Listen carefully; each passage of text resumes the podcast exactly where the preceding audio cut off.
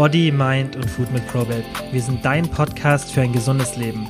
Damit du in der Welt der Fitnessprogramme und Coaches nicht den Blick dafür verlierst, was dir wirklich gut tut, versorgen wir dich hier mit nützlichem Wissen und wertvollen Tipps für Körper und Geist.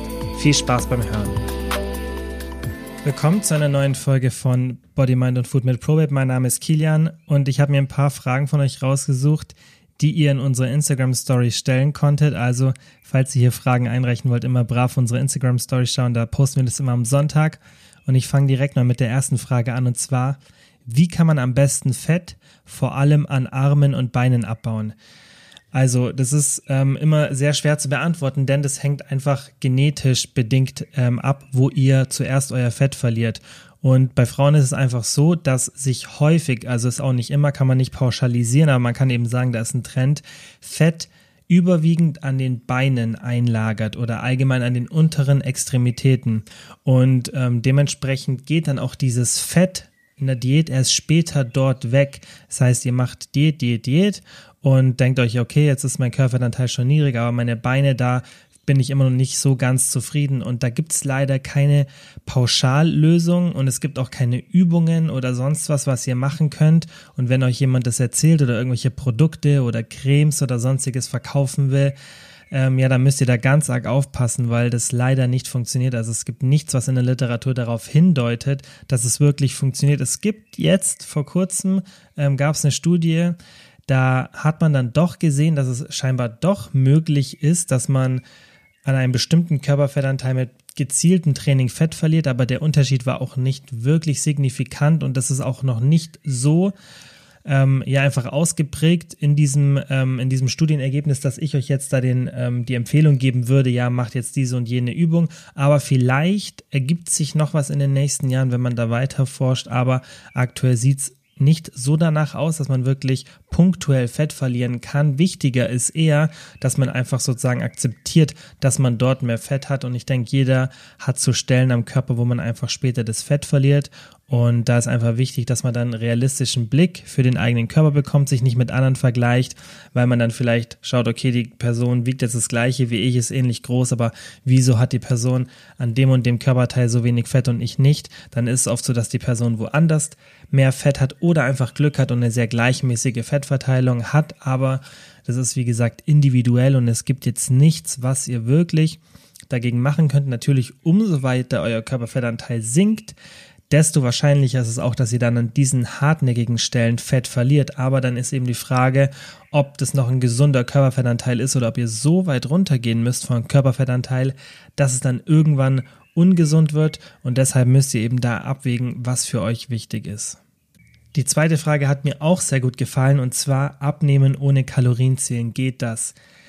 Ja, natürlich, geht auf jeden Fall, denn Kalorienzählen ist ja nichts irgendwie Magisches, ähm, ja, was ihr dann macht, damit ihr eine andere Energiebilanz im Körper habt, aber es ist sehr, sehr schwierig, besonders wenn man sich nicht sehr gut auskennt und oder sich nicht sehr stark einschränken möchte. Denn das Problem, was ihr habt, wenn ihr nicht Kalorien zählt, besonders wenn ihr euch, wie gesagt, noch nicht ganz so gut auskennt, dann müsst ihr einige Lebensmittel ganz aus dem Ernährungsplan streichen und einfach versuchen, euch an bestimmte Regeln zu halten. Also man könnte das zum Beispiel so machen und sagen, okay, ich konsumiere ähm, ja nur Lebensmittel, die eine geringe Kaloriendichte haben und ja, konsumiere dann davon so viel ich möchte oder achte nicht wirklich drauf, weil dann heißt es ja, dass man nach Gefühl essen will. Klar, man kann auch einen Ernährungsplan machen, würde ich euch aber nicht empfehlen, weil wenn ihr einen Ernährungsplan macht, dann macht ihr einen Fehler und zwar ihr passt euren Alltag der Ernährung an. Und man sollte es immer andersrum machen. Und das ist ja auch das Besondere, was wir bei ProBab machen, was wir mit unserer App machen. Wir zeigen euch, wie ihr eure Diät an den Alltag anpasst. Denn das funktioniert dann immer langfristig. Und nur wenn ihr langfristig was macht und kontinuierlich, dann werdet ihr damit Erfolg haben. Und das Problem ist eben bei Ernährungsplänen, dass ihr, wie gesagt, den Alltag auf die Ernährung anpasst. Also ihr, ihr minimiert einfach diese Flexibilität, die ihr normalerweise habt. Und wenn ihr dann irgendwie unterwegs seid oder irgendwas anderes ist, dann müsst ihr euch an den Ernährungsplan halten. Ihr seid zum Essen eingeladen oder ihr habt auf was anderes Lust, aber der Ernährungsplan, der ist so konzipiert und ihr müsst den so einhalten, damit die Diät funktioniert. Das nimmt euch extrem viel Flexibilität und deshalb finde ich es nicht sinnvoll, einen Ernährungsplan zu benutzen. Wir haben ja auch einen Meal Planner in der App drin, aber der ist auch so aufgebaut, dass ihr ein paar Rezepte übernehmen könnt. Ihr könnt den auch komplett benutzen, aber ihr müsst es nicht. Also ihr habt trotzdem eine Flexibilität. Und genau aus dem Grund der Flexibilität ist es eben so sinnvoll, Kalorien zu zählen während einer Diät. Weil wenn ihr das jetzt nicht macht, dann müsst ihr euch, wie gesagt, an bestimmten Lebensmitteln orientieren. Denn wenn ihr sagt, okay, ich esse einfach alles, dann wird es halt schwierig, dass ihr ein Kaloriendefizit habt. Und das ist ja im Endeffekt das, was ihr braucht, damit die Diät funktioniert. Und wenn ihr die Kalorien nicht zählt und besonders halt ja einfach den Fokus auf die Nahrungsmittel legt und die wirklich auch anschaut, okay, wie viel Kalorien hat das jetzt und ähm, wie sieht meine gesamte Tagesbilanz aus. Wenn ihr das nicht macht, dann müsst ihr euch, wie gesagt, an anderen Sachen orientieren und da kann man halt nicht so extrem viel machen. Man kann halt versuchen, wie gesagt, so Art Lebensmittelgruppen zu erstellen, zum Beispiel zu sagen, okay, kein Junkfood, keine Süßigkeiten, keine flüssigen Kalorien und so weiter und den Rest esse ich dann so viel ich will, also zum Beispiel Gemüse oder ja, mageres Protein, aber auch da entsteht wieder ein Problem. Zwar Leute mit einem sehr starken Hunger werden dann selbst mit diesen vermeintlich niedrig ähm, kalorischen Lebensmitteln trotzdem in Kalorienüberschuss kommen oder auf Erhaltungskalorien und somit kein Gewicht verlieren. Und was eben das Gute am Kalorienzählen ist, ist, dass ihr ganz genau wisst, okay, so viele Kalorien nehme ich zu mir und dann seid ihr eben auf der sicheren Seite und wisst, dass ihr im Kaloriendefizit seid. Und der Nebeneffekt, was das Schöne am Kalorienzählen ist, ihr lernt, wie ihr Nahrungsmittel per Augenmaß einschätzen könnt und allgemein, wie überhaupt Mahlzeiten aufgebaut sind, wie viel Kalorien hat ungefähr ja, diese oder jene Mahlzeit, das lernt ihr mit der Zeit. Ihr werdet dann irgendwann Mahlzeiten anschauen können, die ihr serviert bekommt im Restaurant oder bei Freunden oder euch selbst macht und ihr werdet ungefähr wissen, wie viel Kalorien die haben, so Pi mal Daumen. Und das Schöne daran ist, dass ihr dann irgendwann eine Diät ohne Kalorienzählen machen könnt. Aber das funktioniert erst dann, wenn ihr das einmal mit Kalorienzählen gemacht habt. Und deshalb würde ich empfehlen, dass jeder, der es noch nicht gemacht hat, das mal für eine Zeit lang macht. Und dann kann man irgendwann ohne Kalorienzählen auch eine Diät machen, weil man dann einfach im Kopf abschätzt und dann trotzdem irgendwo weiß, in welcher Kalorienrichtung man sich gerade befindet aber das funktioniert eben, wie gesagt, nur, wenn man es mal gemacht hat, weil ohne diesen Skill, wenn ihr das nicht lernt während dem Kalorienzählen, dann könnt ihr auch später das nicht per Augenmaß abschätzen, weil ihr halt nicht gelernt habt, wie viel Kalorien eine Mahlzeit oder bestimmte Mengen an Lebensmitteln haben. Die nächste Frage war, fehlen mir bei 1200 Kalorien am Tag Ballaststoffe und Vitamine? Also 1200 Kalorien kann sich ja jeder von euch vorstellen, da kann man nicht so viel essen. Das ist dann oft der Fall, wenn man sehr leicht ist und dann trotzdem noch ja einfach Gewicht verlieren möchte und vielleicht auch nicht so aktiv ist, dann kann eben so eine Zufuhr zustande kommen, sollte man auch nicht ganz so lange durchführen bei so einer Zufuhr weil sich das eben negativ auf die Gesundheit auswirken kann. Aber wenn man das für eine kurze Zeit macht, dann kommt eben die Frage auf, ja, bleiben da Ballaststoffe und Vitamine auf der Strecke? Und ja, da muss man auf jeden Fall darauf achten, dass man besonders in der Zeit dann den Fokus eben auf Sachen wie Gemüse oder Vollkornprodukte legt, weil man ja einfach allgemein weniger konsumiert und dann auch weniger Vitamine und Ballaststoffe zu sich nimmt. Aber in der Regel, wenn man so wenige Kalorien isst, allein damit der Hunger im Rahmen bleibt und man nicht ständig Hunger hat, was eh bei der Zufuhr normalerweise ein Problem sein sollte. Also deswegen sollte man auch nicht so lange so niedrig essen ja, ähm, wird man so und so viel auf Gemüse und ballaststoffreiche Lebensmittel irgendwann zurückgreifen, weil man merkt, dass die einen viel, viel mehr sättigen. Und dann sollte sich eigentlich auch das mit den Vitaminen und Ballaststoffen erledigt haben, das Problem. Plus man sollte wirklich daran denken, dass man das nur für eine kurze Zeit machen sollte, wenn man es wirklich machen will, dass man so niedrig ist und dann ist es ja auch nicht so ein Problem, wenn man wirklich mal, keine Ahnung, für zwei, drei, vier Wochen nicht so viele Vitamine wie sonst aufnimmt, da der Körper die meisten Vitamine ja sehr gut speichert speichern kann. Und wenn man dann da ein ganz leichtes Defizit hat, sollte das nicht zu negativ sein. Aber wie gesagt, in der Regel kompensiert man das, da man sich in so einer niedrigkalorischen Phase so und so auf Nahrungsmittel kon äh, konzentriert, die eine niedrige Kaloriendichte, aber eine hohe Mikronährstoffdichte haben. Wie viel Protein braucht man, also für Muskelaufbau, Muskelerhalt und Abnehmen? Da kann ich euch empfehlen, geht mal auf unser Instagram-Profil, schaut die IGTV-Serie Sommerfigur 2020 an und da habe ich erklärt, wie ich eine Makronährstoffberechnung machen würde, also wie ihr das ganz simpel macht. Da habt ihr das nochmal als Video, könnt euch das schön anschauen. Aber auch hier kurz nochmal, wie ich das machen würde. Ich würde mich ganz grob an einem Wert orientieren und zwar wäre das für egal welche Phase ungefähr zwei bis zweieinhalb Gramm pro Kilogramm Körpergewicht.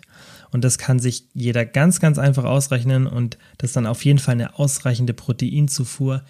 Wenn ihr das ein bisschen ja einfach genauer auf euch berechnet haben wollt, weil man kann dann noch ein bisschen mehr ins Detail gehen, indem man den Körperfettanteil und die genauen Ziele anschaut, dann geht einfach mal auf unsere Website www.probab.de, da könnt ihr die App mal für sieben Tage kostenlos testen. Und dann ja habt ihr auch eine genauere Zufuhr.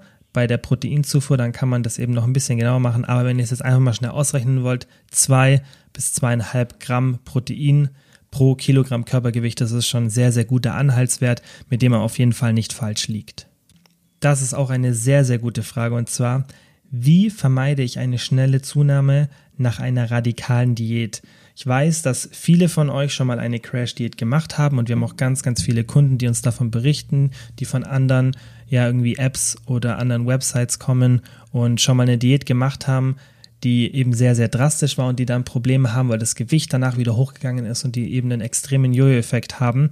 Und man kann das relativ einfach vermeiden und das ist auch das, was wir in der ProBab-App mit euch machen, damit ihr eben nach der Diät nicht eure Erfolge verliert und dann in so einen Teufelskreis reinrutscht. Also ganz wichtig, vorerst ist dass man überhaupt gar nicht so ein Szenario schafft, dass man das Risiko erhöht, nach einer Diät da reinzurutschen. Und da ist es, was ich vorhin gesagt habe, das Kalorienzählen schon mal relevant. Denn der Fehler bei den meisten Diäten ist, dass den Leuten dabei nicht beigebracht wird, was sie überhaupt gerade machen. Man bekommt einfach einen stupiden Ernährungsplan, irgendeine PDF oder irgendeinen fertigen Plan per App oder per Website und man weiß danach eigentlich gar nicht, was hat man hier die ganze Zeit gemacht. Man ist einfach nur, man hat einfach nur ja Vorgaben gefolgt und weiß danach gar nicht, was Ernährung überhaupt ist. Und das ist ein großer Unterschied, den wir eben bei ProWeb anders machen. Wir zeigen euch, was ist Ernährung, wie wirkt diese sich auf euren Körper aus und allein dadurch seid ihr danach in der Lage zu wissen, was überhaupt mit eurem Körper passiert, wenn ihr jetzt wieder mehr esst und ihr versteht einfach diesen ganzen Zusammenhang zwischen Ernährung und eurem Körper. Das ist schon mal der erste Punkt, also die richtige Diät machen.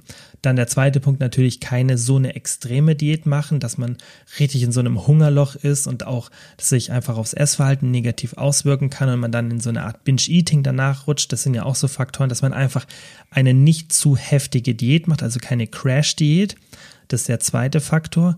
Und der dritte sehr, sehr wichtige Faktor ist, dass man nach der Diät dran bleibt. Und da knüpft es so ein bisschen an den Punkt 1 an. Man sollte immerhin ja gelernt haben, was überhaupt Ernährung ist und man sollte auch ein bisschen wissen, was man macht. Und man sollte auf jeden Fall, besonders in den ersten Wochen nach der Diät, die Kalorien weiter im Blick behalten. Und das ist eben oft der Fehler, den wir sehen, der dann bei anderen Diätformen nicht gemacht wird.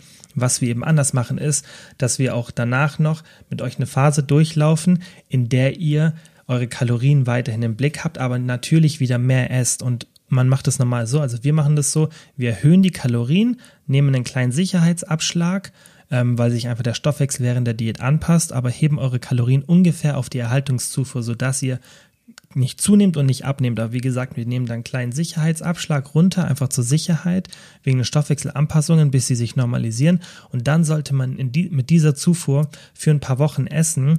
Und ganz, ganz wichtig, das ist ja auch das, was wir mit der App dann machen. Wir schauen, wie sind eure Veränderungen. Und das solltet ihr auch machen, wenn ihr unsere App nicht nutzt. Ihr schaut, was sind eure Veränderungen, wie verändert sich euer Gewicht, die Optik, wie verändern sich die Maße.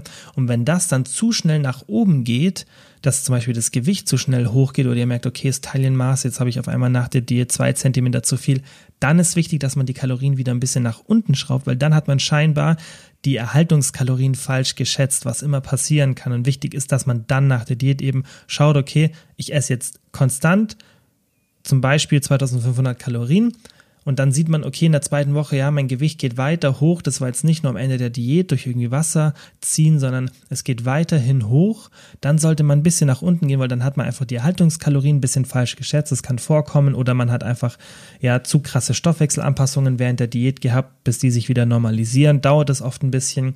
Und so kann man einfach, ja, die Kalorien weiter ein bisschen kontrollieren, einfach auf das Gewicht achten und wenn dann was ist, ein bisschen zurückrudern und somit minimiert man einfach das Risiko, dass das Gewicht sehr stark steigt nach der Diät und dann kann man das sehr, sehr gut kontrollieren und dann auch irgendwann dieses strenge Kalorienzählen lassen, einfach positive Gewohnheiten entwickeln oder übernehmen aus der Diät, einfach positive Ess- und ähm, Aktivitätsgewohnheiten und dann kann man auch das Gewicht halten, ohne dass man akribisch auf die Ernährung schaut und dann hat man eben auch keinen Jojo-Effekt. So, das waren alle Fragen für heute. Ich hoffe, es hat euch gefallen. Ich hoffe, es hat euch auch was gebracht. Und wie gesagt, wenn ihr Fragen stellen wollt, dann macht das immer gerne am Sonntag bei uns in der Instagram Story. Und dann sage ich vielen Dank fürs Zuhören und bis zum nächsten Mal. So, das war's für heute auch schon wieder. Vielen, vielen Dank wie immer fürs Zuhören. Es würde uns mega freuen, wenn ihr den Podcast positiv bewertet oder einfach nur mit Freunden oder Familienmitgliedern teilt, dass mehr Leute von dem Podcast ja einfach erfahren. Und wenn ihr Fragen zu ProBabe habt oder unsere Hilfe wollt beim Erreichen eurer Wohlfühlfigur, dann schaut doch einfach auf unserer Website vorbei www.probabe.de.